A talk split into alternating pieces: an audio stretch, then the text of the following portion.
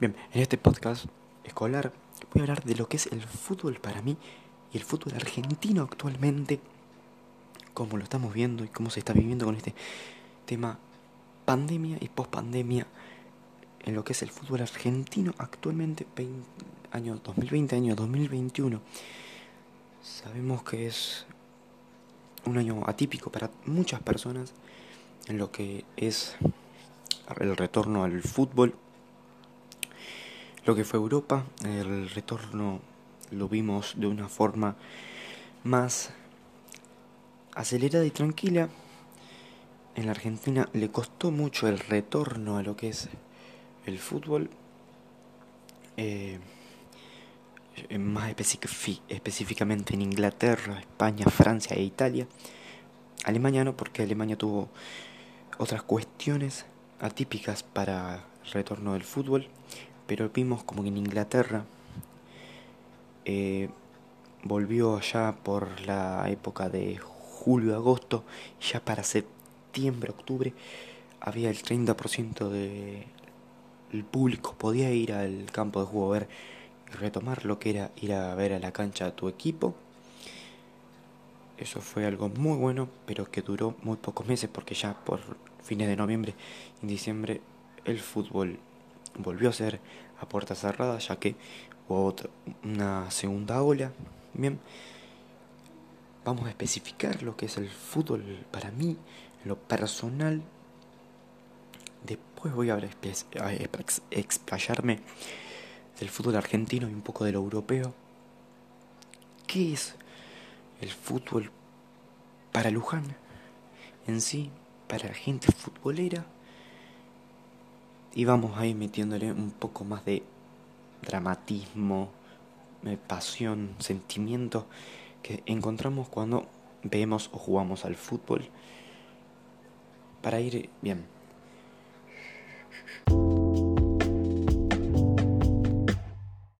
Bien, como dijimos, voy a en este tratar de este capítulo voy a sintetizar lo que es el fútbol para mí en lo personal Bien, el fútbol en lo personal es un deporte en el cual demuestro mi pasión, mi ira, el amor por ver cómo rueda esa pelota en el césped. Es un deporte muy noble, muy sentimental y muy apasionado. Pero todo eso conlleva mucho esfuerzo, sacrificio, levantarse temprano e ir a jugar eh, muchos momentos malos, pérdidas, mm, pérdida de torneos, pérdida de ganar torneos, alegrías, tristeza. Es como la vida, pero por 90 minutos a mí, pasar a mi pesar es 90 minutos donde disfruto cada minuto de jugar, pasar tiempo con mis compañeros. No es lo mismo jugar un partido decisivo de torneo de copa que jugar un, partido en una cancha de fútbol 5, fútbol 7, fútbol 9 con tus amigos para pasar el rato, después ir a jugar y tomar una Coca-Cola entre amigos. Es otro sentimiento en el cual a, a mi pesar es una cosa que el deporte, este deporte tan noble te da. Yo soy fanático de River, un equipo con mucha historia por detrás de él actualmente a mí pesar y a pesar de eh, personas que están metidas en el deporte, uno el mejor equipo del fútbol argentino actualmente en la historia, hay muchos, pero actualmente es un equipo excepcional, eh, me, hace, me transmite mucha alegría, un sueño mío sería poder jugar en primera división con ese equipo, ya que es un sueño de chiquito que quiero cumplirle a mis abuelos y a mis a mi mamá, que son hinchas. Es un momento en el cual quisiera llegar a pronta edad.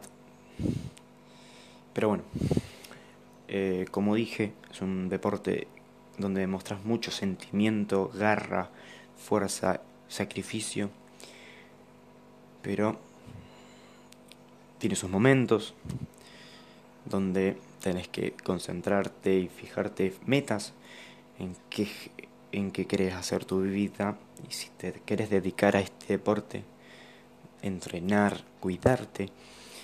Pero todo esfuerzo tiene algo bueno, a largo o a corto plazo se podría decir, es un deporte a lo personal, de lo mejor que hay. Hay otros deportes como el rugby, handball, hockey, que también tienen algo bueno para la persona que lo juega y lo disfruta. Es algo que no podemos decir que es un deporte malo, porque tiene muchas cosas buenas cada deporte y para cada persona que lo juega.